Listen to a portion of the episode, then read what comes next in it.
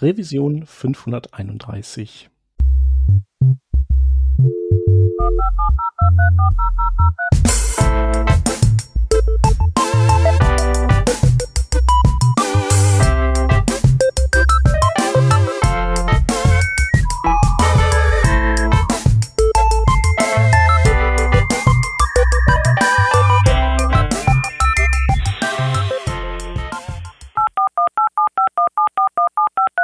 Diese Revision von Working Draft wird euch präsentiert von Hörerinnen und Hörern wie euch. Auf patreon.com slash workingdraft könnt ihr uns ein paar Euro in den Hut werfen. Aus euren Beiträgen und unseren gelegentlichen Werbeeinnahmen bezahlen wir allerlei teure Softwareabos und das Honorar unserer Audioproducerin. Wenn ihr euch auch beteiligen wollt, könnt ihr das unter patreon.com slash workingdraft sehr gerne machen. Wir danken euch tausendfach für die Unterstützung und fürs weitere Zuhören.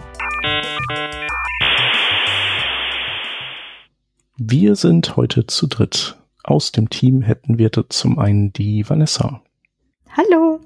Ich bin der Shep und das bedeutet, dass wir wieder einen Gast da haben und das ist diesmal der Manuel Matusovic aus Wien. Hallo. Hallo, servus. Servus. Du warst schon mal bei uns, aber das ist so furchtbar lange her. Wir haben nachgeguckt, das äh, sind fast fünf Jahre. Also gefühlt drei wegen Pandemie, aber real fünf. Ja, Wahnsinn eigentlich. Total krass, ja. Aber das, das äh, fällt uns irgendwie bei vielen Gästen auf, die wiederkommen, weil wir dann halt immer noch mal nachschauen, so wann, wann waren die denn das letzte Mal da? Und dann haut es einen immer aus den Latschen. Genau, also es ist Fall die Folge nicht nachhören. Das ist so wie bei Artikeln, die man mal geschrieben hat, äh, ja. äh, oder Code, die man geschrieben hat. Äh, sechs Wochen später äh, taugt es einem schon nicht mehr, was man da geschaffen hat vorher. Also bitte die Folge nicht nachhören. Ich werde es auch nicht nachhören. Ich weiß nicht mehr, was ich erzählt habe, aber es ja. war vermutlich nicht gut. Besser ist das. Genau, ich äh, möchte das selber auch nicht. Genau, ich möchte auch nicht in die äh, zweite Folge reinhören, die erste, in der ich mitgewirkt habe. Das war bestimmt ganz schlimm. genau, aber ähm, fünf Jahre, das ist ja da, da, da sind ja, das ist ja die äh, Lebensdauer manch anderer Podcasts. Ähm, das heißt also, das ist so lange her, du musst du dich auf jeden Fall mal noch einmal vorstellen für unsere Hörerinnen und Hörer, wer du bist und was du so treibst. Ja, sehr gern. Äh Du hast, du hast mich eh schon äh, benannt, Manuel Matusovic, bin äh, Frontend-Developer aus Wien. Ich arbeite für die Stadt Wien und dort, also damals habe ich noch nicht für die Stadt Wien gearbeitet, aber mittlerweile jetzt schon. Und ähm, dort schreibe ich HTML und CSS und äh, auch JavaScript. Und ich bin auch für allgemein so Barrierefreiheitsthemen zuständig. Das heißt, wenn es irgendwie neue Projekte gibt, werfe ich äh, hier und da mal einen Blick drauf und schaue, ob eh alles so ist, wie es sein soll. Und äh, ich bin auch selbstständig nebenbei und da mache ich Workshops und äh, Consulting. Klingt furchtbar Consulting, aber äh, eigentlich helfe ich einfach nur Unternehmen dabei, ähm, barrierefreien Code zu schreiben, so in der Richtung irgendwie. Mhm.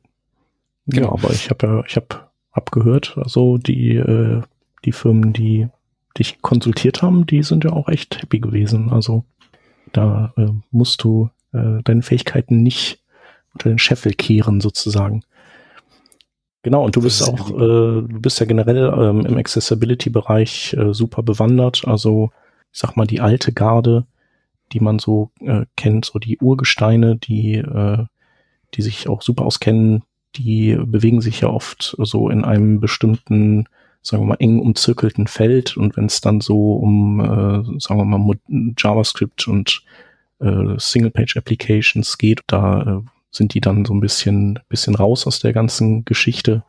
Da bist du ja einer von gar nicht mal so vielen Menschen, die, die das äh, eben auch beherrschen und irgendwie Accessibility auch eben mit zusammen mit diesen Konstrukten denken und ähm, also das finde ich total cool bei dir. Ich würde sagen, ich bin irgendwo in der Mitte, weil also grundsätzlich ist es so, dass ich jetzt, also ich bin jetzt kein React Developer oder Angular Developer oder, oder, Vue oder sonst irgendwas, ähm, aber gleichzeitig denke ich mir, dass es auch einfach schwierig ist, diese Dinge zu ignorieren, weil sie sind halt da, also es gibt sie und äh, sie schaffen auch viele Probleme oder andere Probleme als äh, Server-Side-Rendered Websites, äh, klassische, die klassische Website so in der Richtung. Und äh, deswegen glaube ich, ist es einfach wichtig, das einfach nicht einfach nur zu beschimpfen auf Twitter und zu sagen, so, äh, JavaScript-Frameworks und Libraries sind alles so schlimm, sondern äh, zumindest so ein bisschen ein Interesse oder ein Verständnis dafür zu haben, mhm. was es eigentlich bedeutet, damit zu arbeiten. Und da bin ich. Also mehr, mehr ist es auch nicht. Also ich könnte jetzt keine, weiß nicht, React-App machen. Also ich könnte schon eine machen, das wäre halt furchtbar scheiße. Aber ähm, zumindest verstehe ich circa, was so die Schwierigkeiten sind und wo es zu Problemen kommt, wenn man mit einem Framework oder einer Library arbeitet. Ja. Genau. Und das reicht dann oft schon. Das ist halt einfach so ein paar geänderte, sagen wir mal, ähm, Funktionskonzepte, also weiß ich nicht, Navigation funktioniert ja anders oder dass du einfach sehr viel so lokale, lokalen Austausch von, von Daten hast und irgendwie gucken musst, wie du die Benutzer dann darauf lenken kannst und so. Genau. Genau. Aber ich glaube, darum wollen, also darüber wollen wir gar nicht so viel dieses Mal sprechen. Ähm, äh, du warst, äh, war das vorletzte Woche, genau, warst du auf der Beyond Tellerrand in Düsseldorf und hast äh, da einen sehr, sehr, sehr, sehr, sehr guten Vortrag also gehalten. Ich würde vielleicht sogar sagen, ähm, nicht nur weil du Gast bist, sondern weil es wirklich so war, dass es der beste Vortrag der zwei Tage war. Also irgendwie coole Inhalte und äh, das Schöne bei dir ist ja, dass du auch immer äh, immer überall so kleine Scherze und äh, Anspielungen einbaust, so für die Konnoisseure, die äh, das dann auf den Slides irgendwas Verstecktes oder so und man, man kann das auch in dem Video, das aufgenommen wurde, äh, mitbekommen, dass die Leute dann einfach sozusagen lachen im Publikum, einfach wenn du das einen Slide einblendest und du sagst gar nichts dazu und genau, so Sachen Genau, das war toll. Und dann warst du ja noch danach bei dem Meetup beim Accessibility Club vom, vom Yoshi. Und ähm, genau, das Thema, was du so im Grunde genommen im Gepäck hattest, war HTML, die, die Sprache. Macht ja irgendwie Sinn, auch bei Accessibility. Und da dann nochmal spezifisch das Thema HTML-Validatoren, was ja eigentlich ein total, also man könnte, würde sagen, das ist ja so ein Thema von gestern, HTML-Validatoren, so macht man das noch. Und äh, du hast halt demonstriert, dass das durchaus seine Daseinsberechtigung noch hat. Voll. Ähm, ja, erstmal vielen Dank für die Blumen. ähm, ja, voll. Ich habe ich hab, ich hab mich irgendwie, ich habe mich sehr viel mit, mit dem Thema HTML beschäftigt, tatsächlich, einfach die letzten Jahre, so beruflich einfach auch irgendwie, oder so, so semi-beruflich, beruflich sowieso, weil du richtig sagst, Barrierefreiheit äh, hat sehr viel mit HTML zu tun. Und ähm, auch die Erkenntnis, die große Erkenntnis äh, aus dem Talk oder in dem Talk war ja auch, ähm, dass die meisten Probleme irgendwas mit HTML zu tun haben, wenn ich mit, mit Kunden arbeite. Und äh, ich habe ja auch äh, html.dev, die Website, wo es natürlich auch nur um HTML geht. Dementsprechend ähm, denke ich sehr viel über HTML nach. Und das hat einfach zu vielen Dingen geführt. Also einfach dieses Nachdenken über Testen ähm, oder Nachdenken über Validierung oder Nachdenken über welchen Stellenwert HTML überhaupt hat ähm, in der Community. Also wenn es um äh, Konferenzen geht oder um Blogs oder sonst irgendwie oder um Meetups, also welches, welches, welch, welchen Wert hat einfach diese Sprache und wie wird sie behandelt? Ja. Genau. Und das sind so, so Dinge, über die ich irgendwie viel nachgedacht habe. Und heute habe ich auch mal so ein bisschen nachgedacht drüber und irgendwie, also auch so, ein Punkt aus, aus diesem, diesem Vortrag von mir war ja, dass ich, dass ich gesagt habe, die Leute sollen endlich damit aufhören, HTML so niederzumachen und zu sagen, das ist so eine super einfache Sprache und äh, das ist so easy, weil können tut's halt keiner. Also wenn man sich anschaut, wie, wie die Qualität der Websites ist, die ist ja furchtbar schlecht und äh, das kann man mit Zahlen hinterlegen, tatsächlich auch. Da merkt man einfach, es ist einfach wirklich nicht easy. Und ähm, das hat mich auch ein bisschen daran erinnert, was, was, ich bin ja auch Organisator von einer Meetup von einer Konferenz und mich hat das erinnert an, an etwas, eine Frage, die ich äh, sehr oft gestellt bekomme von, von Leuten, die gerade frisch irgendwie in, so in die Meetup-Szene reinkommen, die dann sagen so, ja, aber worüber soll ich denn sprechen? Ich weiß ja nicht, über was ich was, über was kann ich denn erzählen? Und dann sage ich immer, ne, was dich halt interessiert. Ja, aber ich weiß ja noch nicht so viel, ich kann ja nicht über die Basics sprechen.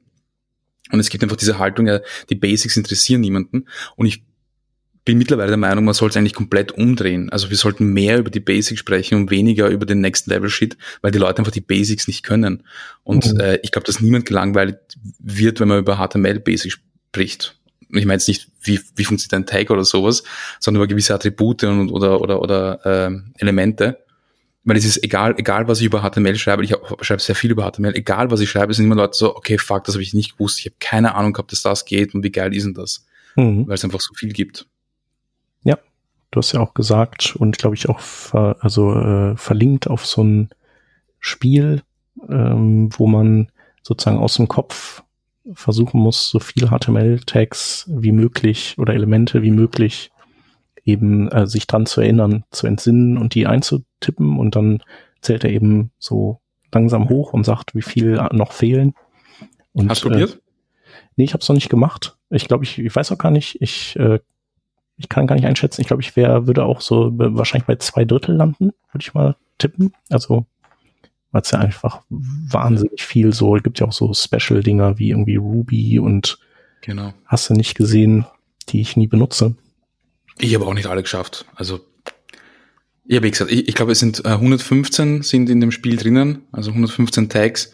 Und ich glaube, ich habe in dem Vortrag habe ich gesagt, wenn man 50 schafft, ist man gut, wenn man 70 schafft, ist man sehr gut. Das wären eben genau die zwei Drittel. Also wenn man zwei Drittel ja.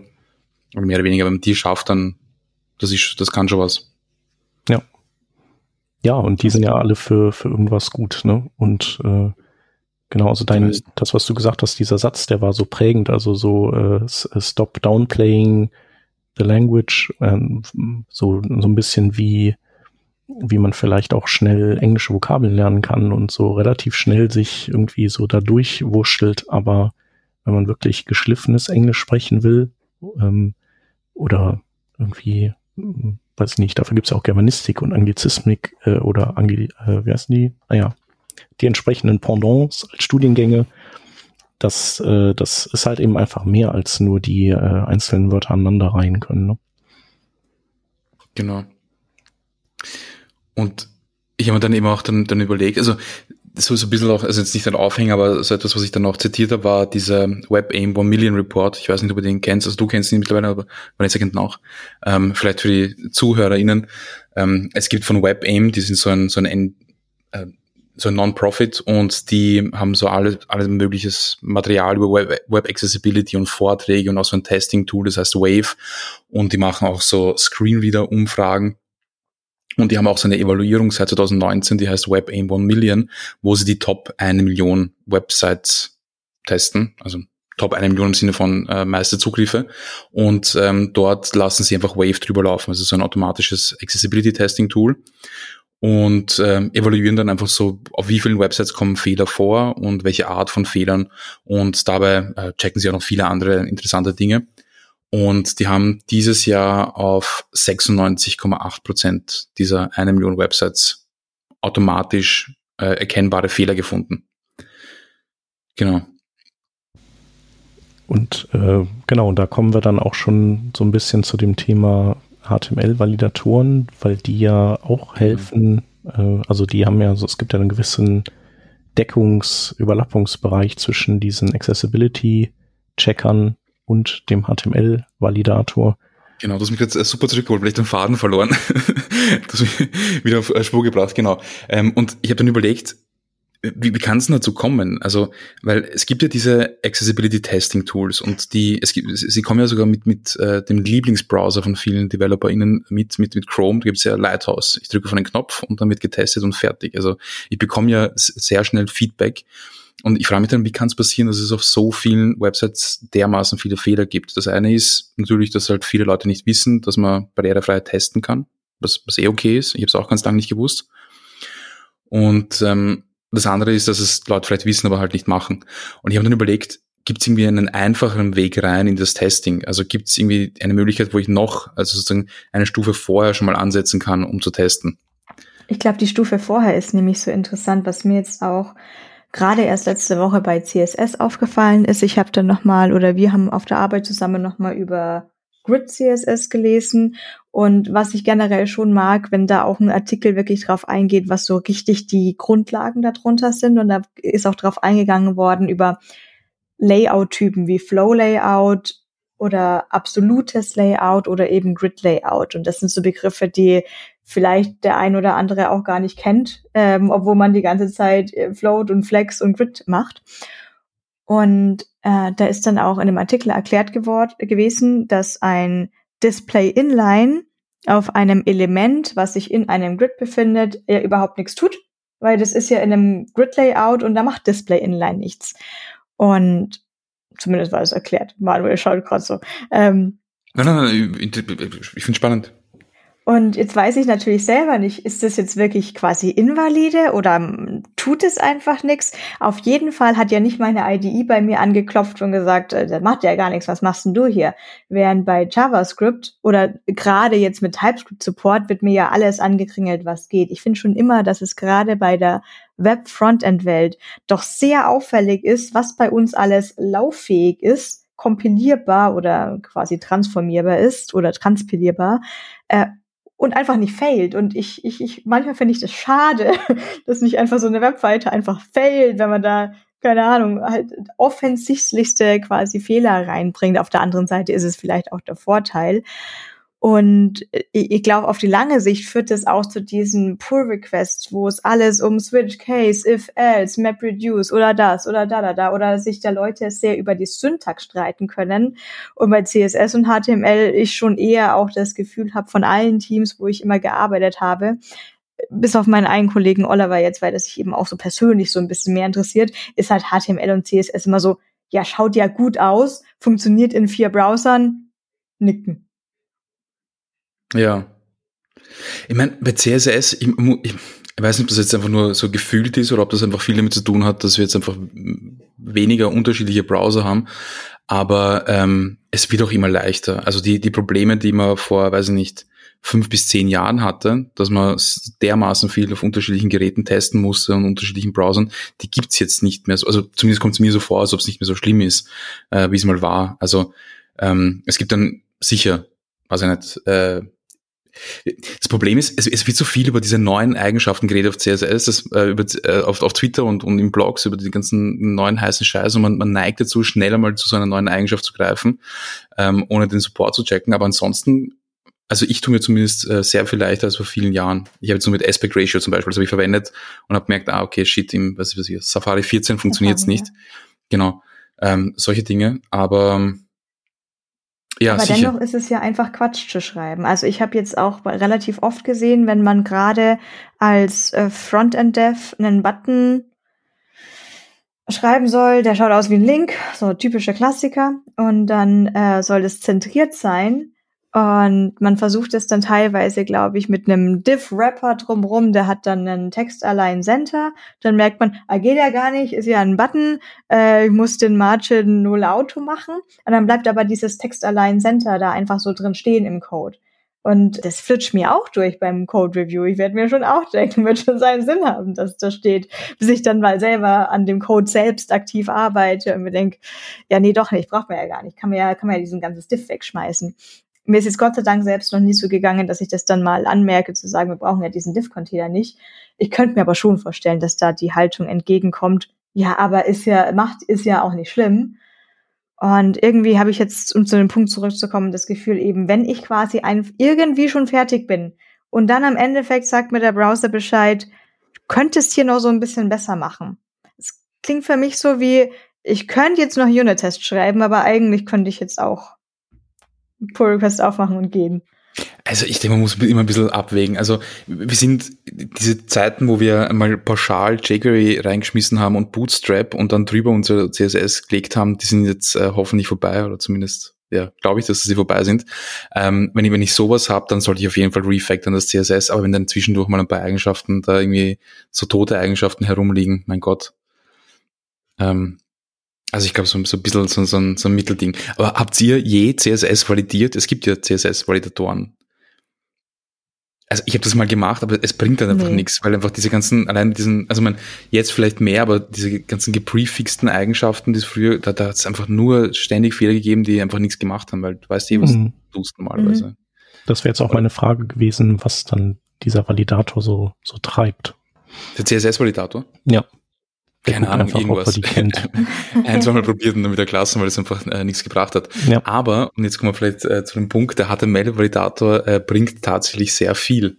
Und ich habe das jetzt einfach gemerkt bei Kunden, ähm, bei Projekten habe ich jetzt einfach vermehrt begonnen, den Validator zu verwenden, weil, wie gesagt, ich habe versucht, mir zu überlegen, was ist so eine Stufe drunter. Und die Stufe drunter wäre für mich der Validator, weil meine Annahme war, kennt eh jeder. Also ich bin, ich bin äh, aufgewachsen quasi, das ist bisschen übertrieben, aber äh, ich habe ich hab Web Development gelernt mit dem Validator. Ähm, ich glaube, wie wir essen waren, Shep, habe ich die, die Geschichte von meinem HTML, äh, von meinem Informatiklehrer erzählt, der immer gesagt hat, na, nach dem HTML-Schreiben HTML TD drüber lassen, TD, TD.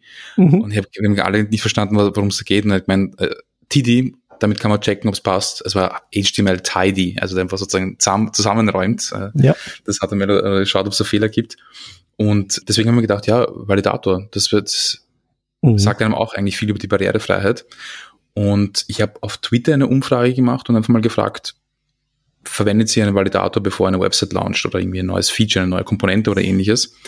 Und ähm, ich glaube, mehr als 50 Prozent haben gesagt nein.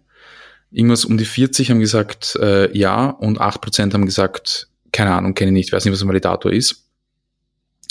Und dieselbe Frage habe ich dann auch auf Reddit gestellt, mhm.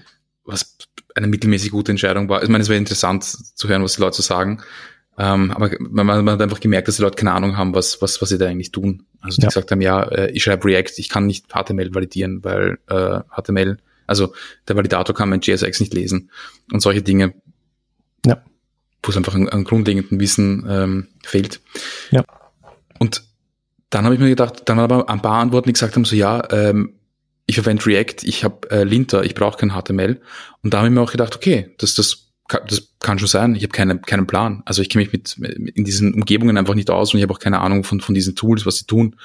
Und ähm, dann habe ich mir React ein bisschen angeschaut und ähm, React selber wirft gewisse Fehler. Also zum Beispiel, ich habe versucht, so ganz offensichtliche Fehler zu machen, wie zum Beispiel eine H11 habe ich verwendet das, also ein Element, das es nicht gibt.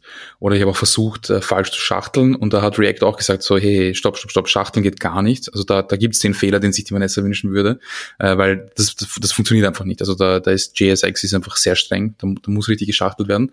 Bei der H11, die funktioniert, die wird halt falsch angezeigt, aber in der Konsole wird, dann, wird äh, irgendwie eine Fehlermeldung angezeigt. Mhm. Also das, das war zumindest eine, etwas, was ich nicht wusste, was voll interessant ist. Das heißt, React selber, und ich gehe davon aus, dass es die anderen auch tun werden. Vue vermute ich auch. Du bist oder so im View-Umfeld, Vanessa, oder? Oh, ich bin in allen Umfelden. In allen, Aber ja. Also, ich dachte View. Okay. Beruflich mache ich View. Ah, ja, genau, okay. Fürs Geld. Ja, und äh, ist da auch äh, irgendeine, irgendeine Form von Feedback, wenn man nicht valides HTML schreibt, weißt du das? Ich, ich, ich kann es dir gar nicht sagen, weil es wahrscheinlich einfach automatisch geht, einfach durch die IDE. Also ich gehe davon aus, dass mir der Watch Mode einfach äh, sagen wird, dass da was ich bin mir ziemlich sicher, dass es einfach dann quasi offiziell nicht kompilieren würde oder zumindest One ist ausgeprintet. Hm. Weil was nämlich dann, also ich versuche dann ein bisschen zu schauen, äh, was diese einzelnen Tools machen und so. ROAS React ähm, wirft Fehler, was, was ganz spannend ist. Zum Beispiel habe ich auch das Download-Attribut mit einem Minus zwischen Down und Load, also einfach das falsche Attribut verwendet oder ich habe mhm. Selected auf True gesetzt, was auch falsch ist, ähm, mhm. weil das Attribut ist, also ist ein Bullish, Boolean Attribute und es ist dann true, wenn es da ist und false, wenn es nicht da ist, aber man kann mhm. sich auf true setzen, so. Ähm, und da war ganz witzig, da hat React geschrien, gesagt, also geschrien, nicht, also es funktioniert, aber zumindest gesagt, hey, da, da hat's was. Und das Attribut einfach entfernt. Habe ich mittelcool gefunden. Also gut, dass man was sagt, da passt was nicht, aber einfach zu entfernen ist auch irgendwie blöd. Also dann, dann hätte ich lieber, dass, dass einfach das ganze Ding kaputt geht und ich, ich muss es fixen, mhm. so in der Richtung. Genau. Und äh, dann habe ich auch noch Create React App verwendet, wo ein bisschen mehr Tooling dabei ist. Da ist dieses ganz bekannte, ähm, wie heißt das, ESLint, E11Y, irgendwas äh, Plugin dabei. Das hat noch ein paar extra Dinge mir gesagt, aber nicht alles. Also das die, die, der, der Validator hat mir dann doch noch mehr Informationen gegeben, als ich von diesen Tools bekommen habe. Genau. Und deswegen habe ich gemerkt, dass einfach der, der, der Validator tatsächlich, es sollte, es sollte wieder cool werden. Also es sollten einfach diese Website, die, die fürchterlich ausschaut, die 1994 designt worden ist und publiziert worden ist und ich glaube seitdem nicht mehr angegriffen worden ist, die sollte mal äh, fresh rausgeputzt werden. Und es sollte irgendwie äh, wieder normaler werden zu validieren, weil der Validator sagt einem so viele spannende Dinge, die ähm, das Tooling nicht, einem nicht sagt. Würdest du jetzt, habe ich das jetzt so verstanden, dass du dann quasi auch dir die Plugins sparen würdest und einfach direkt zum Validator gehen würdest oder trotzdem in erster Stufe mal die Linter etc. einsetzt? Na, die sollten auf jeden Fall drinnen sein. Das ist gut, dass das passt alles, das hat alles seine Berechtigung. Nur der Validator sagt einem dann doch noch Dinge, extra Dinge, die man vom, von den Lintern nicht bekommt oder zumindest nicht die, die ich mir angesehen habe. Also das sind solche Dinge wie zum Beispiel, ich habe jetzt vor kurzem was geschrieben, ähm, wenn ich ein Field-Set habe und da ist ein Legend und dieses Legend ist in einem Div gerappt oder in irgendeinem anderen Element, ist wurscht, sagen wir mal jetzt das Div, dann ähm, funktioniert das semantisch schon nicht mehr. Also die, die Legend äh, dient als das Label für das Field-Set, der sogenannte Accessible Name. Und wenn da aber ein Element da rundherum ist, kann es sein, dass das nicht als solches erkannt wird und entsprechend auch nicht als solches announced wird. Dasselbe gilt auch für Figure und Fig Caption. Wenn da ein Div rundherum ist, ist es, glaube ich, in äh, VoiceOver auf macOS so, dass es dann nicht mehr erkannt wird. In den NVDA funktioniert es, also in manchen Screenreadern kann es sein, dass das Element dann einfach nicht die semantische Bedeutung hat, die es haben könnte. Und das sagt einem kein Linting-Tool, aber der Validator sagt es einem, der weiß das. Ja, so ein bisschen wie äh, LIs halt äh, die einzigen erlaubten äh, Children von ULs und OLs sind, ne? Oder ähm, äh, TDs in, in TRs hängen müssen oder so. Ja, das ist ganz spannend. Also ich habe jetzt nicht, äh, ich habe jetzt nicht so richtig sauber alles voll durchgetestet, aber ich habe versucht, TDs und äh, THs und TRs in Diffs zu rappen innerhalb einer Tabelle und es hat keinen Unterschied gemacht. Ich war verblüfft. Also ich dachte immer, es, es, es bringt, macht Probleme, aber zumindest, wo habe ich getestet, VoiceOver, NVDA und Talkback, da gab es irgendwie, da war es einfach wurscht. Hat trotzdem funktioniert. Ich bin mir ziemlich sicher, dass es mal anders war. Oder vielleicht dieses, ich meine, ich sollte noch in JAWS testen, vermutlich. Ja. Aber da hat es keinen Unterschied gemacht zumindest. Ja, jedenfalls bin ich, bin ich ein Fan von Validieren. Ähm, ich habe zum Beispiel meine Website auf, ist auf Netlify gehostet. Und auf Netlify gibt es so Plugins, die man aktivieren kann, äh, die beim äh, Bildprozess laufen. Und eines davon ist der Validator. Das heißt, der checkt meine Website, äh, bevor sie online geht. Und wenn es einen Fehler gibt, dann fehlt einfach der Bild. Super nervig. Ja, das war ja das, was ich gemeint habe. Es wäre doch nett, wenn es dann einfach nicht compiled. Ja, das Problem ist nur, ich erwarte dann einfach immer, dass alles passt und äh, dann, dann schaue ich auf die Website und es passiert nichts, dann refresh ich 14 Mal, äh, bis ich auf die Idee komme, dass mhm. ich nachschaue, ob der Bild eigentlich äh, durchgegangen ja, gut, ist. Natürlich, ja. Ja, voll. Gut, jetzt muss ich vielleicht dann so recht äh, aggressiv fragen, wozu soll es denn valide sein? Es wird ja trotzdem quasi richtig angezeigt. Wo ist denn überhaupt das Problem? Voll. Ähm, grundsätzlich ganz simpel, wenn man jetzt nicht äh, über die Barrierefreiheit gehen will, Qualität. Also es geht einfach darum, dass wir ein, ein massives Qualitätsproblem haben. Wir sind eigentlich, würde ich behaupten, kollektiv ziemlich schlecht im Websites machen. Das hat was mit Barrierefreiheit zu tun, das hat mit der generellen Qualität was mit zu tun, mit Suchmaschinenoptimierung, das hat was mit Performance zu tun. Also die meisten Websites sind einfach nicht gut, Punkt. Sie sind einfach langsam oder, oder äh, voll, voll mit Barrieren, natürlich nicht alle, aber so insgesamt einfach ist da noch äh, ziemlich viel Spielraum, wenn es um die Qualität geht. Also von, von UX möchte ich gar nicht sprechen. Also die ganzen Dark Patterns, die es die so UX, UX-mäßig gibt, die sind nochmal ein eigenes Thema. Aber ähm, ich, ich glaube, dass, dass wir wieder ein bisschen runterkommen sollten und ein bisschen weniger ständig nur Fortschritt suchen sollten und das nächste geile Tool und den nächsten geilen Scheiß, sondern einfach nur ein bisschen zurückrudern und wieder mal schauen, dass einfach grundsätzlich mal alles passt und auch gut funktioniert und nicht nur auf meinem Rechner, in meinem Browser, auf meinem 4000 Euro Laptop, sondern äh, in unterschiedlichen Umgebungen, die ein bisschen realistischer sind. Darum geht's hauptsächlich Qualität eigentlich. Ich denke, Performance ist tatsächlich ein Punkt, der dann interessant oder überzeugend sein könnte. Aber äh, was könnte denn jetzt zu einem Performance Boost oder vielleicht eher Performance Einbußen führen, nur weil jetzt irgendwie, keine Ahnung, hier 30 verschachtelte Diffs sind anstatt ein Button. Ähm, ja, also grundsätzlich gemeint allgemein. Also einfach allgemein Qualität ist etwas, äh, das uns mehr interessieren sollte und das hat eben äh, mhm. unterschiedliche äh, Facetten. Tatsächlich ist es so, dass ähm, ich glaube, Lighthouse, wenn man so einen Performance-Test äh, laufen lässt, die empfehlen, dass man nicht mehr als 15 DOM-Nodes hat auf einer Seite. Ähm, wie, pro äh, nicht 15, Entschuldigung, 1500, also 1500, ja, 1500. also, Headline, nächste ja, genau. Seite. Obwohl, wenn ich mit, mit React arbeite, habe ich hier nur ein Div, das ich dann befülle, also das wird dann schon wieder passen. Ähm, nein, ah, ja. Äh, ja. genau, 1500. Und ähm, das ist schneller mal erreicht. Und tatsächlich, wie viele Probleme das macht, weiß ich nicht. Äh, vermutlich eher nicht so. Ich glaube, problematisch wären dann so die Detached DOM Nodes. Das heißt, wenn ich irgendwie im Speicher irgendwelche DOM Nodes habe, die nicht wirklich gebraucht werden, passiert aber auch nur bei Riesenseiten.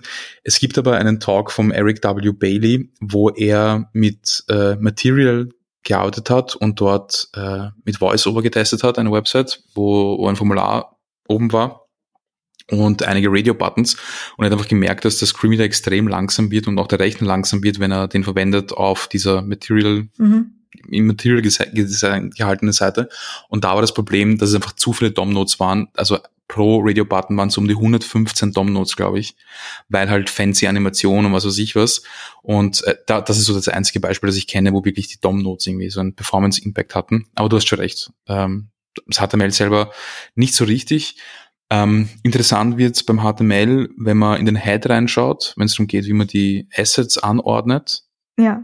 Ähm, da hatte Harry Roberts hat einen recht spannenden Talk, der ist auch auf Vimeo, glaube ich, gibt's hin, der heißt, heißt Get Your Head Straight, wo er über den Performance Impact von einem Script Deck, der vorm Title kommt, zum Beispiel spricht, oder überhaupt äh, die, die Art und Weise, die Reihenfolge, in der man asynchron oder synchron geladene CSS und JavaScript ähm, im, im Head anordnet.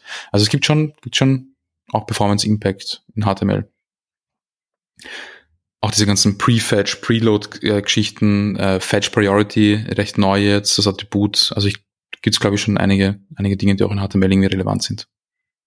Ja, die nächsten Sachen gehen dann wahrscheinlich mit des Critical CSS äh, rendern und wann man den, das alles restliche lädt. Ich glaube, äh, Google Lighthouse ist immer noch ein bisschen böse auf mich, weil ich alle Images, nicht alle, das Logo nicht, aber einige Bilder lazy loaded lade, die aber schon von Anfang an im Viewport sind. Ähm, was man vielleicht auch nicht tun sollte, vielleicht auch doch, je nachdem, ähm, weil sie dann eben dann doch schon da sein könnten. Bei dem einen Workshop von Smashing Conference, der irgendwann dieses Jahr war. Das war der, der Abo die Einnahmen an die Ukraine gespendet wurde, äh, wurden. Äh, da, da hat, glaube ich, der Vitali auch von seinem äh, Trickster erzählt, wie er es geschafft hat, irgendwie bei der Font, die dann so gut wie möglich zu laden ohne diese Switches, ohne dieses Flackern dazwischen. Ich kann mich, ich habe alles aufgeschrieben, weil es war recht kompliziert und es war eben auch eine Erfahrung, wo ich mir dachte, oh, das ist jetzt, da gibt's jetzt nicht so einfach einen Artikel dafür. Es war dann schon spezifisch für diese Webseite, was sehr, sehr interessant war. Und ich glaube ja genau, was du gerade auch gemeint hast, dieses Priority-Laden, was es gibt. Und da waren auch so ein paar Spezialtricks irgendwie dabei, dass sobald die Seite noch lädt, man bestimmte Ressourcen einfach auf ganz am Ende laden stellt, aber sobald der Rest ist, sagen, okay, und jetzt ladet es halt einfach so schnell wie möglich. Ja, es ist, also das ist auch so ein Thema, da tue ich mir relativ schwer. Also bei, bei, den, bei den Bildern kann ich dir sagen, ähm, wir hatten so einen SEO-Check mehrmals bei, bei einem Projekt von uns und äh, da wurde, wurde er immer, immer an, äh, negativ angemerkt, wenn die Bilder, die im Viewport sind, nicht mhm eager geloadet worden sind. Yeah. Ähm, da geht es um SEO, auch. hauptsächlich um ja. SEO, ähm, auch Performance, aber äh, Suchmaschinenoptimierung, die, die Art und Weise, wie Google, wenn sie eine Seite crawlt, ähm, das wird irgendwie beeinflussen. Es sollte mhm. das, alles, was irgendwie im Viewport ist, sollte einfach da sein und auf einmal geladen werden. Ich habe den Grund vergessen, ehrlich gesagt. Aber ja. Und all diese Ressourcen wie laden, in welcher Reihenfolge. Es ist, also ganz ehrlich, mir ist es einfach schon zu viel. Ich, ich, ich komme komm da überhaupt nicht mit. Jetzt haben wir auch äh, in, bei der Beyond so einen Talk vom Team Cadillac gesehen, wo eben diese äh, Fetch Priority gesprochen hat. Komplizierter Scheiß. Aber es ist auch alles HTML. Also es ist, sag ja, sehr, sehr, sehr kompliziert. Aber ein Beispiel habe ich noch für die DOM Notes. Ähm, das ist mir jetzt auf Produktion etc. nicht aufgefallen, aber wir haben eine Seite und wir wollten das mal ausprobieren, was passiert eigentlich, wenn wir keine Pagination Dice haben, wenn wir da alles mal draufhauen, was so jetzt aus der Datenbank geht. Und das war eine Tabelle, die nicht nur eine Tabelle war, sondern da waren auch so etlich viele Eventlisten da drauf. Und wie gesagt, da war jetzt pauschal mal gar nichts optimiert, dass man keine Ahnung, ich schätze, da waren jetzt eben auch mehrere, wie gesagt, die Event-Listener, die dann vielleicht nochmal einen Dialog öffnen und es war jetzt ganz einfach, es war jetzt einfach nicht, nicht optimiert geschrieben. Und wir haben das dann eben mit, ich glaube, keine Ahnung, 200 Records waren das dann, statt den normalen 20 und dann irgendwie, man muss ja keine Pagination, wie sich wir denken, wie so eine Pagination, aber es könnte ja einfach Infinite Loading dann sein oder sowas. Ähm, und ich bin da erst erschrocken, weil mein Testing-Browser auf Localhost mit den View gelaufen in eben in, in Development-Modus, ähm, ist mir da auf meinem 4000 Euro Laptop da so ein bisschen der, der Browser hier fast der, der einfach stehen geblieben. Da war so ein Spinning-Icon zum Laden und der ist da, der, der ist nicht mehr gespinnt. Der war da frozen für 10 Sekunden. Und dann dachte ich mir, was ist da denn los, was ist da denn los? Ich hab's dann, ich bin wirklich erschrocken und irgendwann dachte ich mir, Moment, so schlimm kann die Webseite nicht sein. Wir haben zwar jetzt hier diese 200 Records, aber so schlimm kann es nicht sein. Da gibt's andere Webseiten. Und ich habe es dann in anderen Browsern ausprobiert, in denen ist es nicht mehr passiert. Ich weiß auch nicht, was ich da für Browser-Settings etc. hatte. Aber da, da wurde ich schon mal noch dran erinnert, weil das ist eben so eine Seite, wo dann auch Lighthouse gesagt hat, du, wie wär's mal, wenn du nur 10%, 10 deiner DOM-Notes da hättest? Das wäre irgendwie cooler. Also von daher habe ich mir dann schon gefragt, was passiert denn jetzt eben, wenn ich vielleicht trotzdem nur 50 Records habe, aber ich habe eben nicht mal dieses, diesen 4000 Euro MacBook hier rumstehen, sondern was ähnliches. War es zurück, sorry, zurückzuführen auf die DOM-Notes? Also weißt du, dass das das Problem war oder war, war irgendwas anderes? Also was passiert ist, also der, der, vor allem die restliche Seite war ja schon da. Und es wurde dann eine View-App da geladen und auch die View-App war schon da. Und die View-App müsste dann die Tabelle laden mit so einem V4 von eben von 0 bis, keine Ahnung, 200 und jede Tabellenzeile rendern. Und in jeder Tabellenzeile waren jeweils zwei, wir nennen es liebevoll die Combo-Boxen. Das ist ein Feld, das schaut aus wie ein Select-Feld, ist aber ein Input-Feld mit Auto-Suggestions. Und je nachdem kann man auch noch andere Sachen hinzufügen oder es öffnet sich ein Popover und das und das und jenes. Um, und das meinte ich vorher mit, es ist unoptimiert geschrieben. Die wurden eben alle schon mit einem, zwar einem View False oder sowas, das heißt quasi nicht gerendert, aber zumindest ist View dadurch alles durchgegangen und hat wahrscheinlich geschaut, ist es true, ist es false, ist es true, ist es false. Von daher kann ich nicht sagen, was wirklich der Browser, der am den DOM-Knoten gescheit Probleme hatte, oder war es View selber, diese ganzen Abfragen zu machen, oder war es View selber, die ganzen Event-Listener überall jetzt ranzuhängen für die Sachen, die dann true werden können, sobald ich draufklicke. Es waren auf jeden Fall diese Combo-Boxen da drin, weil als ich die dann testweise entfernt hatte, ging es dann schon schneller als ich gesagt habe, okay, 200 Records und das ist halt der Name und das ist die E-Mail-Adresse von, von dem User. Ja, es ist äh, bei diesen Tabellen, da wird es recht schnell komplex. Also selbst wenn man dann einfach nur so ein paar Icons hat und die Icons können dann aber relativ viel wie eben so eine Combo-Box oder irgendwas, dann, dann, dann hängt schon relativ viel da, dahinter. Ich hatte auch sowas vor zwei Jahren, ähm, einfach nur so eine Taskliste und halt auch sehr viele, also hunderte Notes pro Zeile. Und da war aber das Problem, dass da Eventliste nach oben waren und sie haben so ein eigenes Virtual Scrolling irgendwie gehabt. Das heißt, wenn ich gescrollt habe, äh, wurden die DOM-Notes wieder mhm. entfernt und sind neue dazugekommen und, mhm. und so weiter. Und da war das Problem, dass sie einfach nur die Notes entfernt haben aus dem DOM, aber die Eventliste nicht. Das heißt, sie waren immer oh noch gespeichert. Sie waren immer noch in, in Memory und du bist dann recht schnell von, von irgendwie 3000 auf 5000 auf 15 auf 50 auf 70 auf 100.000 Notes, äh, DOM-Notes gekommen, die im Browser ja. drin sind. Ja, so, so kommt man schnell mal zu Memory Leak. Ähm, genau. Interessant finde ich es aber durchaus, und deswegen ist es auch so ein Grund, warum ich sage, ich bewege mich schon so, na, na, wie ich es eben zeitlich auch schaffe in allen Gebieten. Ich weiß leider nicht mehr, wie das alles bei Java Android läuft, aber ich weiß so ein bisschen noch, wie es bei iOS läuft. Und da hat man ja auch irgendwie Table Views und Scrollable Views. Und es gibt Sachen, wenn ich da mal zuhöre, was es da für Wunschtickets, Feature-Tickets oder auch Bug-Tickets gibt. Und ich frage mich, ja, wo ist denn das Problem? Das habe ich in 15 Sekunden mit CSS geschrieben. Warum geht das denn nicht?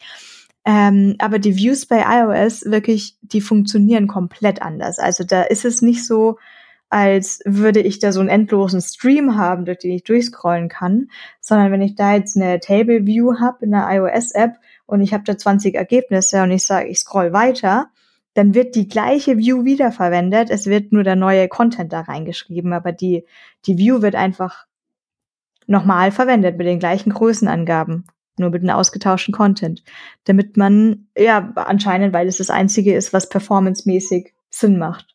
Mhm. Ja, ja. Stelle ich mir wild vor. Ich stelle es mir auch wild vor und deswegen ist es, glaube ich, auch wirklich eine ganz andere Art zu programmieren, wenn man wirklich, es ist ja so, als würde man dem Browser sagen, ja, keine Ahnung, beim Scrollen, benutz mal bitte die, die Rahmen, die du vor 100 Zeilen gerade gezeichnet hast, aber ich habe jetzt halt andere Namen drinstehen. So funktioniert das ja nicht. Das ist halt einfach eine endlose Tabelle im, im schlimmsten Fall. Ja. Ja, also ich, ich, will gar nicht drüber nachdenken, was man, was man äh, mit Swift, ist Swift die aktuell, ist das aktuell, weiß nicht, oder? Ja, Swift, genau. Okay. Objective-C geht natürlich immer noch, wenn, wenn Ah ja, okay. Was man mit Swift oder mit Java machen muss, also ich, ich glaube, äh, JavaScript reicht schon mal, das ist schon mal äh, genug, kompliziert genug. Ähm, ja. So, jetzt kommen wir noch mal ganz kurz auf den Validator zurück.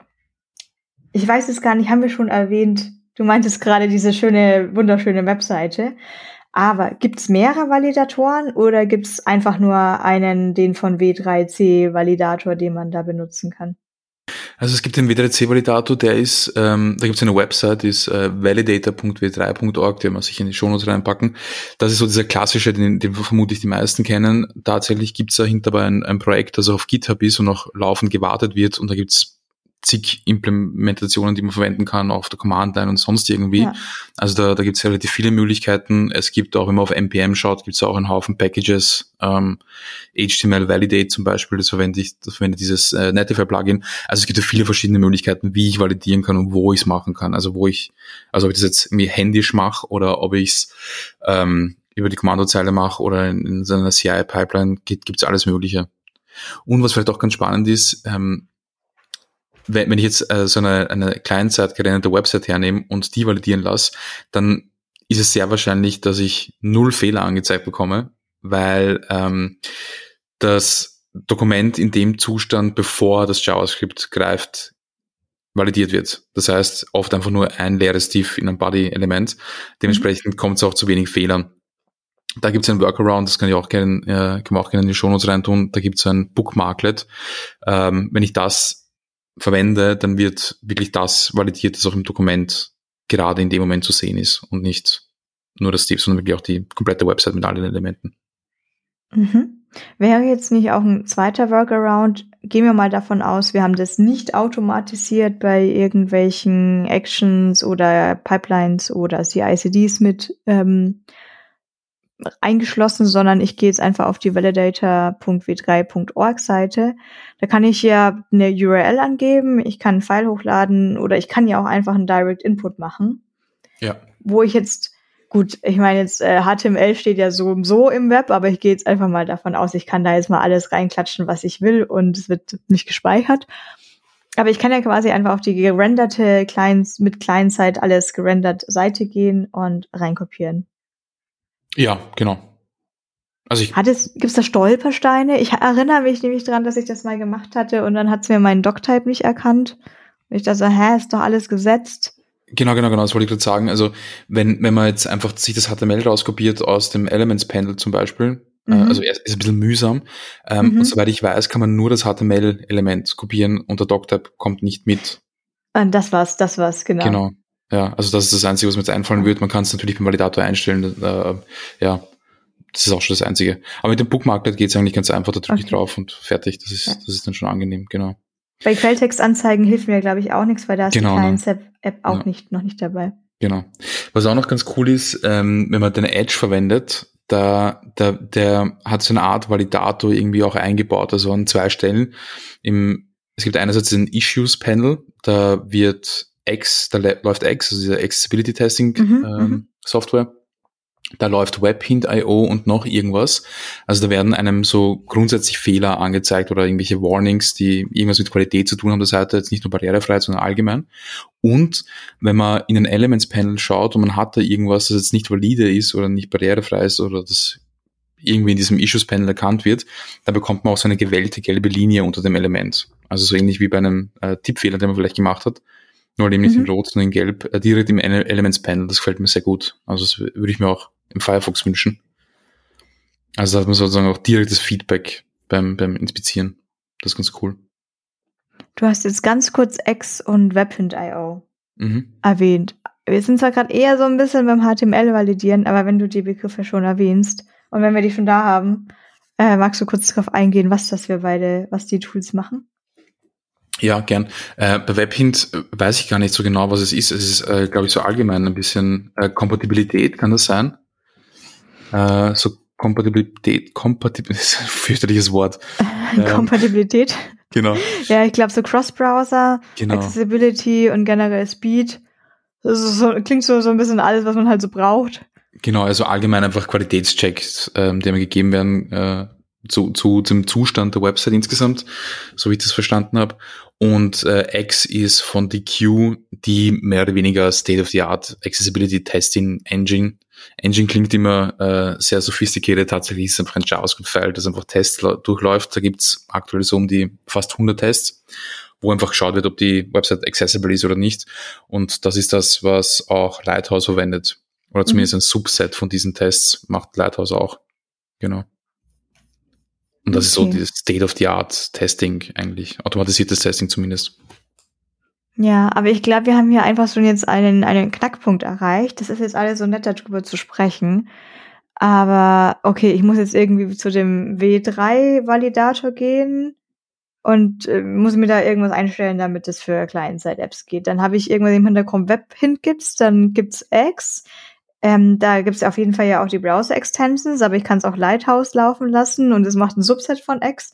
Ich glaube, hier fehlt so wirklich dann die, die Best Practices. So was mache ich, wann, wie ernst nehme ich welche Fehler. Äh, das ist das zumindest, was mir einfach so am schwersten fällt. Und dann gibt's so eine Zeit, oder ich mache, da gibt's immer die Zeiten, wo ich dann einen Workshop irgendwie mitmache oder mir einen, einen Videokurs anschaue und mir alles mitschreibe, so, ah, und das ist X und das verwende ich da.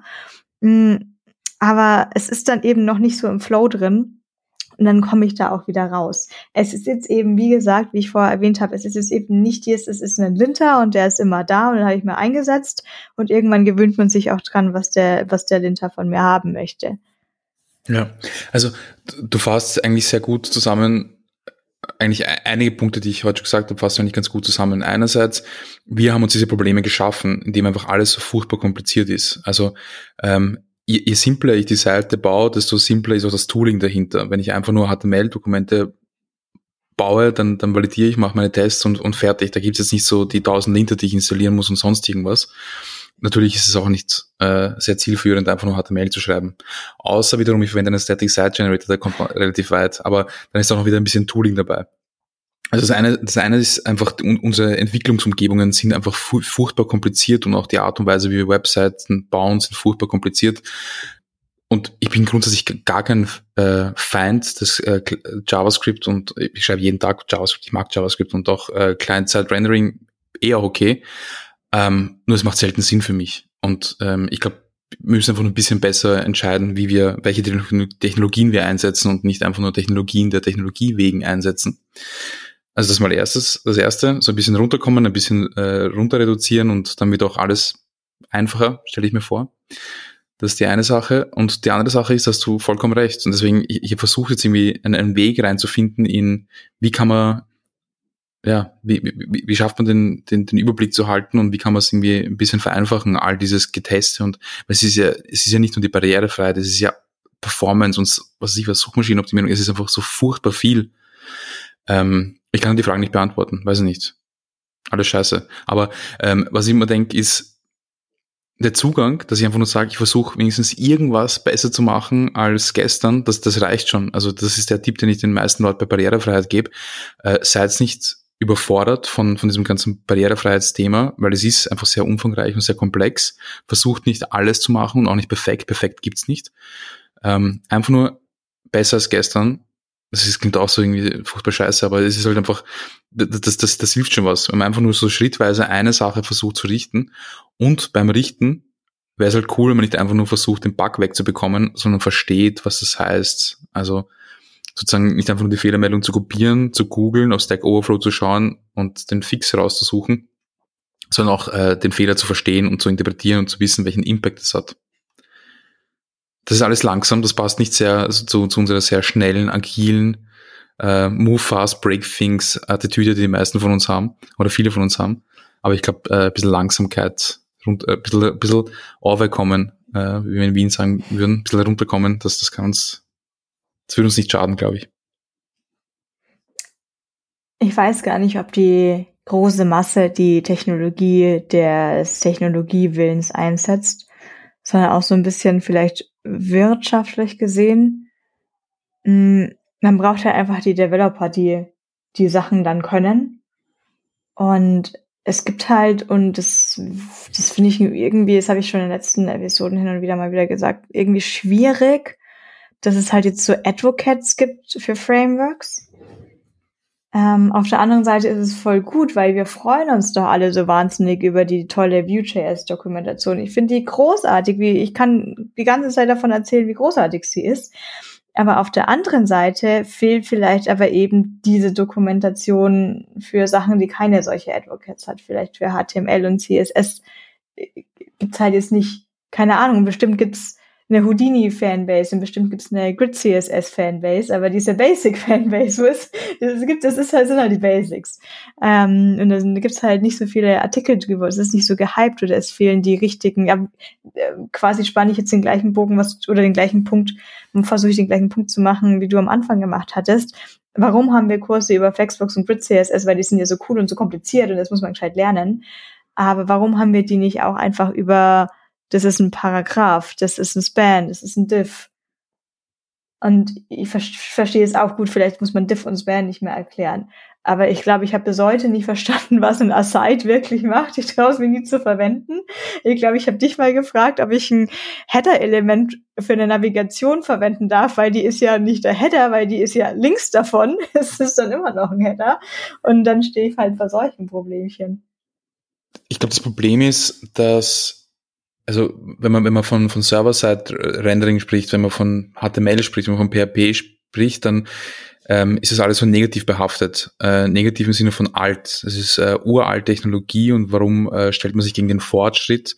Ähm, das ist so ein bisschen die Denke, die ich mitbekomme. Und das ist, glaube ich, der Fehler, weil äh, nur weil es schon lang gibt und wenn man das früher so gemacht hat, heißt das nicht, dass man es nicht heute auch noch so machen kann. Natürlich ein bisschen abgeändert, ein bisschen äh, in die aktuelle Zeit gehoben. Eben deswegen zum Beispiel äh, Static Site Generators finde ich extrem super, ähm, weil sie einfach das vereinen, das äh, Tooling, das Komponentenbasierte, wenn man will, und äh, das Moderne und am Ende kommt trotzdem nur der HTML raus, was ja, was ja äh, echt cool ist. Äh, das ist auch so ein bisschen das Problem, aber du hast schon recht. Ähm, äh, es gibt auch diesen wirtschaftlichen Aspekt, aber viele Leute glauben einfach, dass sobald man über HTML spricht, also zumindest erlebe ich das so, dann ist man einfach äh, so, wie wird der Chef am Anfang gesagt, so Old Guard. Und äh, das ist einfach nur ein, ein Euphemismus für hängen blieben irgendwie. Ähm, ein bisschen in der alten Zeit und früher war alles besser. Und ähm, das, das, das, das, das sollte man ein bisschen, ähm, weiß nicht, positiver wieder alles. Ja, aber ich versuche jetzt trotzdem nochmal ein realistisches Beispiel durchzudenken. Jetzt, ähm, ich habe unsere Projektseite gerade offen. Wir haben die Projekte ja immer bei äh, GitHub hinterlegt. Und da sehe ich jetzt, ich glaube, die haben da außer hier Combo-Boxen. Ähm, irgendein Label drin, ein Icon drin, halbwegs horizontal allein, so gut es halt geht. Dann ist ein Label drin mit einer Zahl und dann hat es auch noch ein Chevron Down-Button und macht bestimmt irgendwas, wenn ich auf den Pfeil drücke. Und ich bin mir jetzt fast sicher, dass da wahrscheinlich irgendwelche Daten aus dem Backend kommen und das Frontend muss aber noch diese Daten transformieren, dass da jetzt wirklich Fork 50 steht und keine Ahnung, vielleicht, das, vielleicht kommt die Zahl nicht so direkt aus dem Backend. Also brauche ich ja da schon mal so ein bisschen JavaScript. Da muss ich draufhören, wurde dieser Button oder diese Pfeilchen gedrückt, da muss ich irgendeinen Popover anzeigen. Und je nachdem, vielleicht gibt es ja sogar noch ein Active State, da muss ich Icon gefüllt anzeigen oder Icon leer. Und da brauche ich schon relativ viel JavaScript. Und ich glaube, was alles, was ich jetzt gerade aufgezählt habe, sollte jetzt wahrscheinlich auch so mit Tools wie Alpine.js oder Petit View funktionieren, die ja doch eigentlich mehr HTML, CSS und so ein bisschen JavaScript sind. Ähm, so ein bisschen die Richtung, die man vielleicht ja eigentlich will. Aber jetzt brauche ich halt vielleicht trotzdem an der Stelle jetzt einfach die ausgebaute Client-Side-Application auf dieser einen Seite. Und die nächste Schwierigkeit wäre ja, wie verwalte ich das denn von der Architektur her, wenn ich hier jetzt die View-Dings da View-App brauche und jetzt in dieser View-App habe ich jetzt auch schon meine Komponenten vorbereitet, da habe ich alle meine Buttons drin. Die habe ich ja dann außerhalb nicht mehr und muss man dann wieder anfangen, das CSS außerhalb global zu schreiben und meine View-App oder React-App verwendet dann nur das globale CSS weiter. Und das sind Themen, das habe ich jetzt noch nie bei so einer Advocate oder Video-Tutorial-Seite gesehen. Wie mache ich das denn von der Gesamtarchitektur einer Webseite, wenn ich sage, ich möchte ja gar nicht alles mit JavaScript erschlagen, aber ich habe halt jetzt schon diese React-App und ich weiß nicht, wie ich das sonst zusammen auf dieser Webseite als Puzzle zusammenbringen soll. Mm, ja, weiß nicht.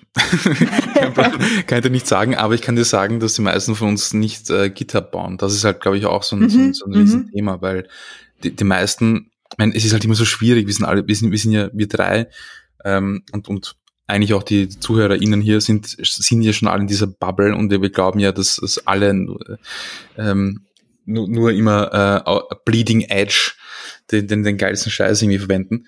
Ähm, aber tatsächlich ist es so, dass die meisten Leute einfach Websites bauen. Fertig. Ähm, und ich stelle einfach in Frage, ob es wirklich die Client-Side-Rendered App sein muss oder ob es nicht einfach reicht, wenn das Ding PHP ist oder was auch immer.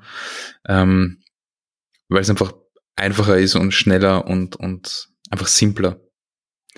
Aber sicher, wenn ich sowas, äh, wenn ich irgendwas super Interaktives baue, wenn ich eine, eine wirkliche Applikation baue, wo ich sehr viel Reaktivität benötige, dann sollte ich mir vermutlich überlegen, ob ich nicht irgendein Framework brauche. Es kann so ein Minimal Framework sein wie, äh, wie heißt das, äh, HTMX oder Alpine oder sowas. Aber da stoße ich halt auch sehr schnell an meine Grenzen, sobald es ein bisschen komplexer wird und da brauche ich sowas wie Vue. Aber also in den, in den äh, vier Jahren, die ich bei der Stadt gearbeitet habe, haben wir auch diese Themen sehr oft gehabt. Und ich bin sehr offen und ich bin nur für alle möglichen äh, Vorschläge offen gewesen. Aber ganz oft war es dann einfach so, ich habe mich hingesetzt, mir das durchgedacht und mir gedacht, na, eigentlich braucht es jetzt kein JavaScript oder nicht in dem Ausmaß. Nicht für das Routing, nicht für was auch immer. Also ich, ich werde wahnsinnig, wenn ich, wenn ich sehe, dass da Leute diese UI-Frameworks verwenden, äh, wie End und Prime Faces und wie sie alle heißen, weg damit. Es ist einfach, das ist das Furchtbarste, wenn da irgendwelche äh, Selects irgendwie selber gebaut werden. Die wenigsten können es gut und es ist einfach nur kompliziert und, und nur mühsam. Aus UX und DX und Accessibility-Sicht und alles. Also einfacher und weniger ist mehr. Ich finde schon. Ja. Nee, bin ich aber auch tatsächlich, bin ich auch bei dir ich lebe das. Also ich habe jetzt die letzten, die letzten Jahre, ich habe wirklich eigentlich nur mit äh, Eleventy gearbeitet, kann auch irgendwas anderes sein, aber das ist halt einfach jetzt der äh, Static Site Generator, mit dem ich gearbeitet habe. Ich habe hauptsächlich nur HTML äh, rausgehaut mit ein bisschen JavaScript drüber, um halt eben diese interaktiven Sachen zu machen. Ähm, wenn es bisschen reaktiver werden musste, also wenn irgendwie äh, an einer Stelle etwas reagieren muss auf etwas, das auf einer anderen Stelle passiert, dann äh, war es Alpine und damit kommt man schon sehr weit tatsächlich. Und da tut man sich auch ein bisschen einfacher, ähm, Progressive Enhancement anzuwenden. Also etwas, das vielleicht auch ohne JavaScript funktioniert. Ja, ja sicher, wenn, so ein Use Case wie du ihn vorher beschrieben hast, wo React und dann auch noch Vue und dann macht das so viele Dinge, das ist dann halt, dann übersteigt es meine Kompetenz und äh, ich würde behaupten, die Kompetenz sehr vieler Leute. Und das ist ein bisschen so auch das Problem. Die überschätzen uns, glaube ich, auch ein bisschen. Ja. Ähm, was mich noch interessieren würde, äh, Manuel, du äh, hast ja auch in deinem Beyond Tellerrand Vortrag auch mal so äh, zwischendurch einen Screenreader gezeigt, beziehungsweise äh, so eine Hilfsnavigation, die dann von so assistiven Technologien eingeblendet wurde. Du machst das schon regelmäßig, dass du sozusagen Webseiten mit diesen Tools auch die Experience sozusagen hast damit, oder? Weil ich glaube, das ist auch so ein bisschen der Schlüssel, um so am eigenen Leib zu erleben, ob man jetzt äh, eloquentes HTML geschrieben hat oder eben eigentlich äh, nur einen Haufen Kauderwelsch. Und was, also das wäre vielleicht auch noch so meine Frage, was würdest du da so als äh, Einstiegsdroge empfehlen? Also wie, wie machst du das? Also letztens hast du auch noch mal was getwittert von äh, heute ist irgendwie, dann äh, macht man heute den Mausweg-Tag oder sowas. Mhm. Ähm, Genau, was sind so denn deine Empfehlungen, also wie man sich da vielleicht, äh, äh, nachdem man den inneren Schweinehund überwunden hat, nachdem man den besiegt hat, ähm, welche Tools man vielleicht eben, vielleicht nur einmal im Monat oder so mal einfach benutzen sollte, um wieder so ein bisschen grounded zu sein und äh, zu wissen, was man da eigentlich so fabriziert. Ich würde die Frage weitergeben an die Vanessa, weil ich hatte ja mit äh, Smash, mit Smash Magazine habe ich so einen Workshop am Laufen und die Vanessa war da auch dabei. Und du hast ja auch die Tools mitbekommen. Was würdest du sagen? Was ist, was, was würdest du nach all diesen Tools, die ich gezeigt habe, was würdest du sagen, was ist der einfachste Einstieg oder der, der, bei dem man am meisten Feedback bekommt? Ist es ein automatisiertes Testing oder ist es der Screenreader oder ist es irgendwas anderes? Also ich denke, ich würde der Reihenfolge nachgehen. Ich muss erstmal schauen, ob Lighthouse 100% ist, weil ja ansonsten, das ist erstmal, wenn das schon unter 100 ist, das sind ja solche einfachen Sachen, die man da zu fixen hat. Und okay, ähm, die einzige Situation, wo ich sage, ich würde weitergehen, obwohl es noch nicht bei 100 ist, ist vielleicht, dass es aus Gründen so sein muss, dass die Kontraste nicht gut genug sind. Mhm. Dann ignoriere ich das jetzt mal weg, wurde so entschieden. Und der nächste Punkt ist dann, glaube ich, würde ich wirklich an mich an X danach langhangeln, ähm, weil ich da, glaube ich, auch so die meisten Dokumentationen drüber finden würde, weil es halt äh, dann doch gut auch weiter ähm, weit verbreitet ist. Mein nächster Punkt wäre, mich durchzutappen durch mhm. die ganze Seite. Und das ist ja ein easy peasy Test. Der dauert ja keine drei Sekunden. Beziehungsweise wahrscheinlich finde ich in den ersten drei Sekunden schon einen Fehler. Ähm, und äh, wenn ich keinen Fehler mehr finde, dann finde ich vielleicht zumindest Möglichkeiten, ähm, vom, vom UI-Design das nochmal so ein bisschen zu verbessern. Also ein Klassiker, den ich gern habe, ist, dass dann vielleicht doch die Border links und rechts bei so einem Focus-Style mal abgeschnitten wird von irgendeinem äh, Absolut-Style. Und bei Screenreadern, ich glaube, das Einfachste ist, ich würde mir wahrscheinlich den Safari-Browser nehmen von macOS, das, was da in-house drin ist. Und wenn ich dann schon so tief drin bin, dann bin ich, glaube ich, schon tief genug drin, damit ich äh, mich noch weiter hangeln würde. Also ich glaube, ich würde jetzt nicht als allererstes mir einen Nvidia irgendwas Screen wiederholen, weil ich mich da gar nicht auskenne. Voice-Over heißt es ja, glaube ich, hier, sondern einfach dieses Voice-Over, was ich so einfach wie möglich einstellen kann. Und dann habe ich es ja schon. Habe ich auch schon mal am Handy aus Versehen aktiviert. Also dann, dann, dann sieht man ja schnell die Sachen. Voll. Und dann kommt man vielleicht auch in die richtigen Foren rein, um dann weiter zu. Weiter genau, zu also Du, du, hast, du hast vollkommen recht, da ist man dann schon einfach wirklich schon sehr tief drinnen und ich würde das auch gar nicht empfehlen, weil es einfach sehr, sehr frustrierend ist. Also für mich hat es einfach wirklich Wochen, Monate gedauert, bis ich mit diesen Dingen umgehen konnte, weil es einfach, es ist, es ist kompliziert, es wird irgendwas vorgelesen und plötzlich bist du weg und dann musst du erst recht wieder die Maus verwenden, um wieder in die Seite zurückzukommen und du, du, du hast vielleicht kein visuelles Feedback. Es ist, es ist schon recht schwierig, es dauert ein bisschen. Es geht natürlich, wenn man, wenn man geduldig ist und wenn es einen interessiert und es sollte einen interessieren, ähm, dann, dann geht das schon. Aber man merkt schon, dass du, du, du ein bisschen mehr die Developerin bist als ich, weil du diesen äh, technischen Weg über das Testing gewählt. Ähm, ich würde tatsächlich mit, mit, mit der Tastatur anfangen. Das wäre das Erste, was ich machen würde. Und äh, so wie du es angesprochen hast, Chap, ich würde äh, die Maus auch wirklich entfernen über CSS. Einfach Cursor ansetzen auf der ganzen Seite, damit ich nicht schummeln kann. Vielleicht sogar Pointer-Events nan hat jemand auch empfohlen dann in den Twitter-Kommentaren, damit ich auch nicht klicken kann und wirklich, wenn ich eine richtige Maus habe, also kein Trackpad weglegen, weil das ist für mich finde ich der einfachste Einstieg. Also Vanessa hat schon recht, Lighthouse ist äh, auch sehr zugänglich, weil er einfach man bekommt einen Score, man bekommt die Fehler aufgelistet, das ist eigentlich recht verständlich, man hat Ressourcen, die man durchlesen kann. Aber beim, beim Keyboard-Testen, dann spüre ich es richtig. Also da lese ich keine Fehlermeldung, sondern ich spüre einfach, okay, ich komme da jetzt nicht hin, weil dieser Button mhm. ist ein Diff oder ich komme jetzt nicht in diesen Dialog rein, weil weil es kein Fokusmanagement gibt. Und, ja, ich glaube, äh, das ist ja das, das, das ist wirklich der entscheidende Unterschied, dass man dann in, in dieser Haut selber steckt, des, äh, der Person, die das eben konsumieren muss, was da fabriziert wurde. Genau. Also, also es, hat, es hat natürlich nichts mit der, mit der tatsächlichen Experience äh, ähm, zu tun, die, die die Menschen dann haben beim Verwenden der Website. Also ich bin da immer sehr vorsichtig, wenn es darum geht, irgendwas zu emulieren oder simulieren oder sonst irgendwie.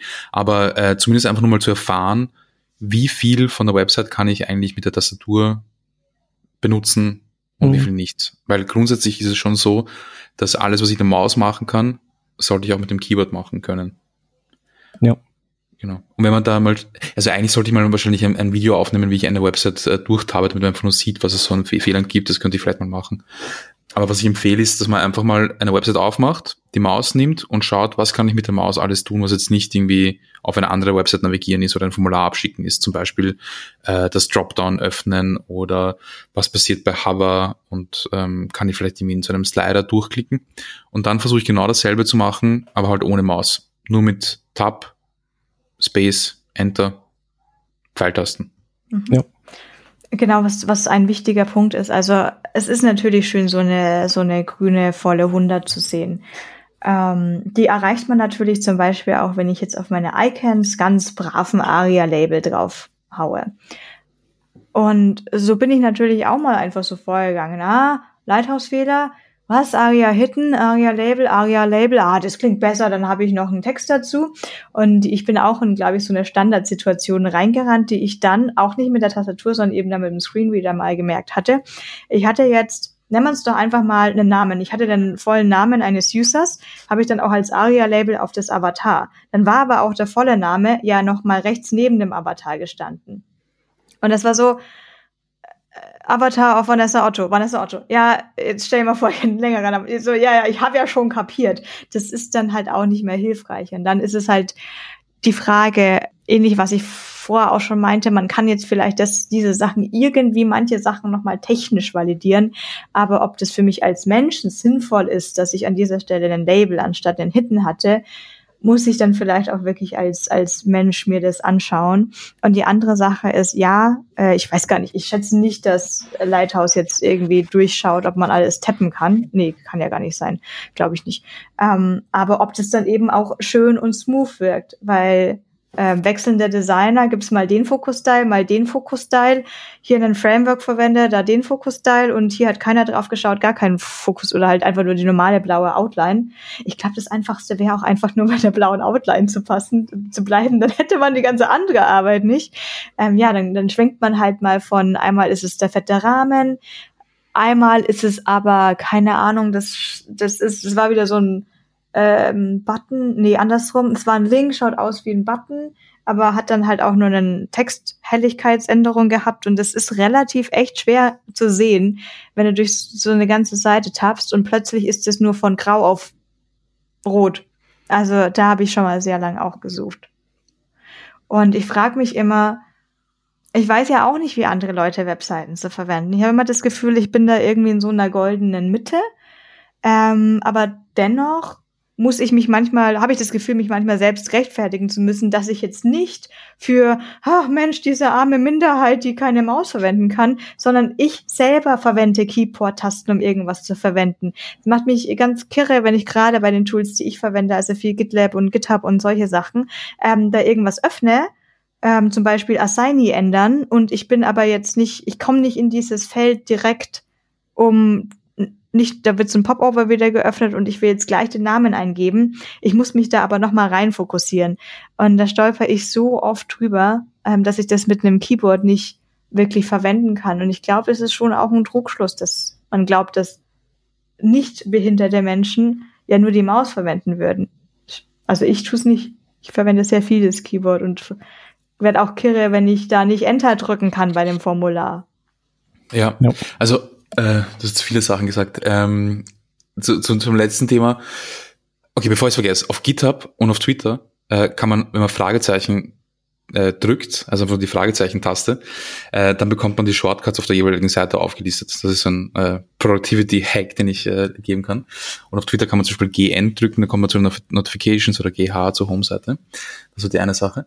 Ähm, die andere Sache ist, ich habe mit einem CMS gearbeitet oder arbeite äh, immer noch damit, das heißt Craft CMS ist einfach ein CMS. Ähm, ich glaube, das W3C hat jetzt von WordPress auf Craft gewechselt, weil WordPress äh, mittelmäßig barrierefrei ist im Backend und Craft ist es.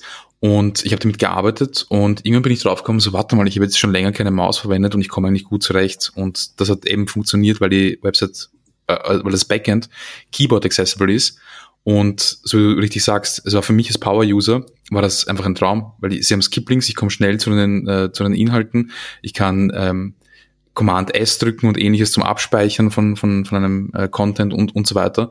Also äh, da gibt's ja diesen vom, vom WAI diesen Spruch, ähm, essential for some, useful for all oder for everyone, so in der Richtung. Also man löst, wenn man, wenn man es für einen, für, für einen Use Case oder für eine Benutzergruppe löst, macht man es besser für, für viele andere meistens auch.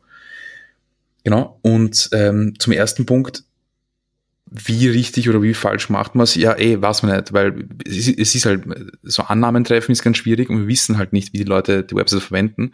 Und deswegen muss man davon ausgehen, dass sie eben nicht unsere äh, Laptops haben, die, by the way, äh, mein Laptop hat jetzt mehr gekostet als mein erstes Auto. Ähm, also die meisten Leute haben so einen Laptop wahrscheinlich nicht äh, und auch nicht die super Internet-Connection und äh, vielleicht können sie auch nicht die Maus verwenden oder sonst irgendwie. Das heißt, sie müssen einfach so arbeiten, dass wir so viele, so vielen Menschen wie möglich Zugang geben. Und wenn wir es nicht wissen, können wir uns zumindest auf Tooling ver ver verlassen. Und zumindest mal dieses Minimum, so wie du es gesagt hast, einfach diese offensichtlichen Sachen, die uns ein automatisiertes Barrierefreiheitstesting-Tool gibt oder äh, einfach diese offensichtlichen Sachen, die der Validator erkennt. Weil wenn es wenn es die Maschine erkennt, dann ist es wahrscheinlich äh, normalerweise ein, ein, ein low-hanging fruit, also etwas, das man sehr leicht fixen kann. Und wenn wir das schon mal hätten, dann hätten wir schon so viel erledigt. Also wir müssen über diese komplizierten Dinge, äh, da müssen wir jetzt gar nicht drüber reden. Also sicher gibt es genug äh, Barrierefreiheitsexperten, die sagen, ja, äh, und Expertinnen, die sagen, ja, ja, ja, äh, Screenreader testen und es ist halt so schlimm, wenn ihr das nicht macht. Ja, eh, aber es gibt so viele andere Sachen, die man vorher machen muss, die noch gefixt werden äh, müssen, bevor man über diese kom komplexeren Themen spricht. Ja, ich fand das äh, Thema deswegen nur, ähm, also habe ich, habe ich das äh, auf, auf, aufgebracht, weil ähm, weil das so ein bisschen in die Richtung geht, eben äh, HTML, so den, den erstmal die Vokabeln lernen, ist einfach, aber eben das wirklich zu beherrschen, wie man eben Text miteinander verknüpft und das alles verwebt zu einem sinnvollen Gesamtkonstrukt einer, einer Gesamtseite, also eben nicht nur isoliert so, ah, super, du hast ein Alt-Attribut jetzt in dem im Bild gemacht und so, aber so, so wie Vanessa es ja auch gerade gesagt hat, dann hat man das irgendwie doppelt und dreifach vielleicht gelabelt und das alles spürt man ja nicht am eigenen Leib. Da glaube ich, wenn man, wenn man das möchte, dann führt da wahrscheinlich einfach keinen Weg drum herum, eben diesen No Mouse Day und vielleicht auch mal einen Screenreader Day einzulegen, zumindest für die, um die eigenen, das eigene Produkt mal damit abzusurfen. Also dass man einen Nervenzusammenbruch kriegt, wenn man das gesamte Internet damit äh, bedienen muss, das glaube ich gerne. Und ich habe einen super Tipp und äh, ihr, ihr werdet jetzt, also probiert es selber mal, alle, die jetzt zuhören, einfach mal ein HTML-Dokument nehmen, kein CSS, kein JavaScript, einfach mal nur ein Formular reinmachen mit allen möglichen Elementen, mit einem Select, mit Radio-Buttons, mit Checkboxen und dann nur mit der Tastatur verwenden und ähm, schaut mal, wie gut ihr das könnt. Also ob er versteht, welche Tasten man drücken kann bei welchem Formularelement. Weil das ist eine Sache, die ich gemerkt habe bei jeden einzelnen Kunden, den ich hatte und die, die mich selber auch betrifft, dass wir teilweise gar nicht wissen, wie man überhaupt ähm, mit den nativen Formularelementen umgeht. Also wie kann ich jetzt die Tastatur verwenden, um einen Radio-Button auszuwählen beispielsweise. Und äh, da, das gehört auch irgendwie so ein bisschen zu den Basics, dass man diese Dinge versteht, bevor man dann beginnt, irgendwelche JavaScript-Komponenten selber zu bauen und dann irgendwie nach Gefühl äh, Keyboard-Events vergibt. Also macht es mal. Versucht mal einfach nur mit der Tastatur Radio-Buttons zu bedienen. Also da scheitern ganz viele Leute, beziehungsweise ist einfach die Erwartungshaltung eine ganz andere, als es tatsächlich dann ist. Das ist irgendwie ganz spannend. Ja. Mhm. Also, wenn wir, wenn wir zusammenfassen wollen, worüber wir, äh, was mir jetzt wichtig wäre, die Message, die ich transportieren möchte, dann wäre es, validiert einfach euer HTML, ihr könnt so viel dabei lernen. Es ist einfach eine furchtbar sehr spannende ähm, Ressource zum Lernen. Also man, man erfährt viel über Web Development, wenn man einfach nur validiert und dann mal sich diese Fehler anschaut und eben nicht nur versucht, sie zu richten, sondern zu verstehen und sich mal anschaut, okay, was heißt denn das überhaupt, was da äh, bekrittelt wird. Ja. Ja. Und wir werden auch Links, glaube ich, sharen dann in den Show Notes zu etwaigen Tools. Machen wir auf jeden Fall. Genau, und weil wir weil du das gerade so schön erklärt hast und wir auch, wir hatten es ja auch mit dem CSS-Validator und und äh, auch da mit äh, Vanessa hatte ja so ein Beispiel auch gebracht von irgendwelchen Properties, die man setzt, die aber gar nicht gar nicht mehr greifen dann in bestimmten Kontexten. Wir machen ja auch dieses äh, CSS-Café-Meetup, wo du Manuel ja auch schon zu Gast warst. Mhm. Und da hatten wir ja vor zwei oder drei Monaten den Josh Komoda, und äh, der hat einen super coolen äh, CSS-Kurs, äh, der leider Geld kostet, aber der wirklich fantastisch ist. Und äh, da hat er eben auch genau diese Dinge gemacht, dass er eben nicht einfach nur zur Kenntnis genommen hat, dass irgendwas nicht geht, um dann irgendwie, ja gut, egal, ich, keine Ahnung, ist halt so, what the hell, sondern er, er macht das eben dann auch, dass er sich dann, dass er das als Anlass nimmt, äh, sich dann nochmal damit zu beschäftigen, warum ist es denn jetzt alles? Also was, warum ist das so?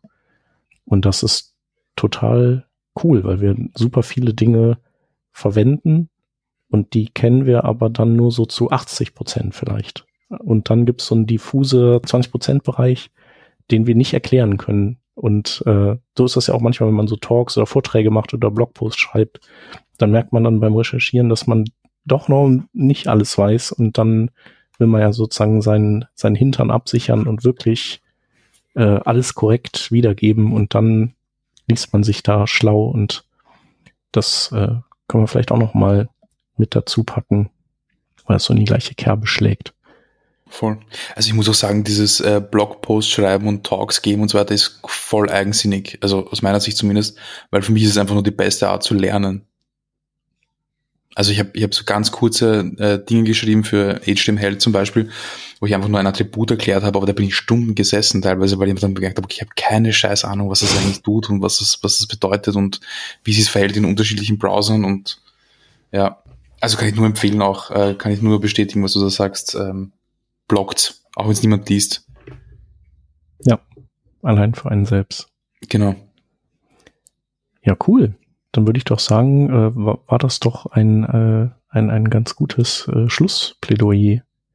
Wer Ideen oder Input hat zu dem äh, heute besprochenen, dich äh, findet man auf Twitter als M. Matusovic, ne? Sowas. genau, ohne den Witch. Nee, Matuso, so M. Matuso. Genau. Genau, und äh, uns könnt ihr natürlich auch mal antwittern oder ihr schreibt einen Kommentar oder ihr springt in unseren äh, neuen Community Slack, den wir einfach mal aufgemacht haben, so als äh, auch Plattform, wo eben äh, auch Hörerinnen und Hörer sich untereinander austauschen können. Und lasst ein bisschen Kohle rüberwachsen über äh, Patreon. Auch das wäre möglich, genau. Da freuen wir uns natürlich und äh, genau, das fließt dann direkt an unsere Audio-Producer, die hier jede, jede Folge für uns immer super zusammenschneidet und auf Vordermann bringt und auch Äs und Pausen tatsächlich äh, durchhört und alle rausnimmt. Also, Sorry. super. Manuel, vielen, vielen Dank auch für, äh, für die Empfehlung, äh, Patreon, bei Patreon vorbeizuschauen, aber vor allem für deinen äh, Besuch hier. Ja, ich hoffe, dass nicht wieder fünf Jahre vergehen bis zu deinem nächsten. Und äh, ja, vielen Dank für deine Arbeit. Bitte weitermachen, bitte viele Vorträge noch halten. Und äh, genau, wir lesen und hören uns. Sehr gerne und vielen Dank. Vielen Dank für eure Zeit. Schön, dass du da warst. Tschüss. Ciao.